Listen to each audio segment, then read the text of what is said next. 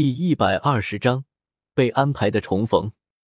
根据武魂殿提供的情报，玉小刚和黄金铁三角之中的另外两名成员，这段时间便一直都在这座城市之中活动，所以卡尔城也就成了比比东此行的重点。